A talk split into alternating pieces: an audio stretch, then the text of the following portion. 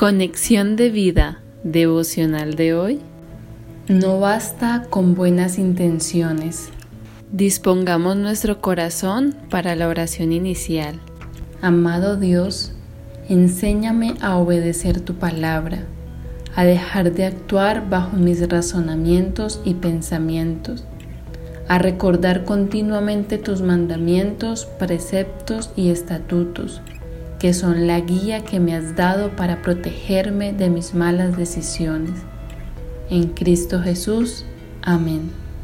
Ahora leamos la palabra de Dios. Primera de Crónicas capítulo 13 versículos del 10 al 11.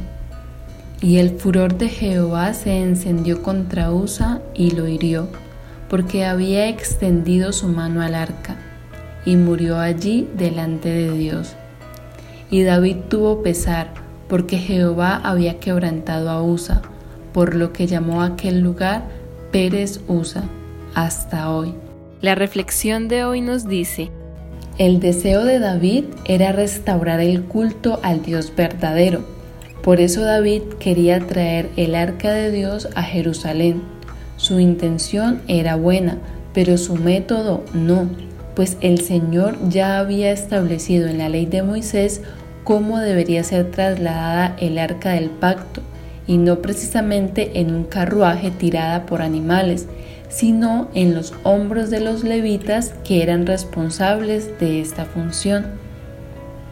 Con ese episodio tan desafortunado, Dios tenía que mostrarle a David que no alcanza con las buenas intenciones, sino que las cosas hay que hacerlas a su manera, en obediencia a sus mandatos y a pesar de que todo marchaba a los compases de la alabanza y adoración y con mucho gozo con el pueblo, Dios no tolera la desobediencia y David tuvo que asumir las consecuencias inevitables de su decisión.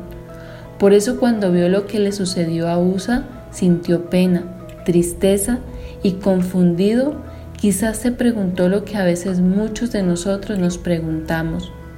¿Por qué pasó eso si solo queríamos traer el arca y adorar a Dios? Esta situación lo llevó a la ley de Moisés y allí descubrió cómo debía trasladarse el arca. Entonces dijo David, el arca de Dios no debe ser llevada sino por los levitas, porque a ellos ha elegido Jehová para que lleven el arca de Jehová y le sirvan perpetuamente. Primera de Crónicas 15, versículo 2.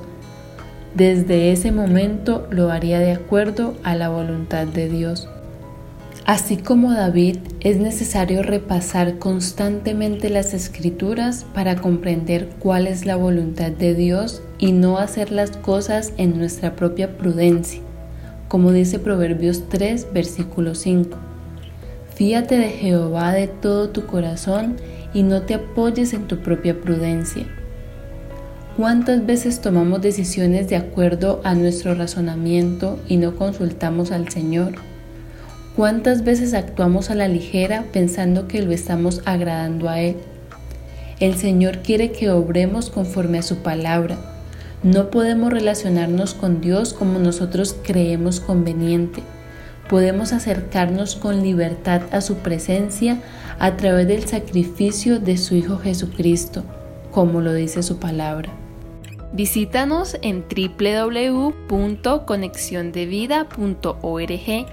Descarga nuestras aplicaciones móviles y síguenos en nuestras redes sociales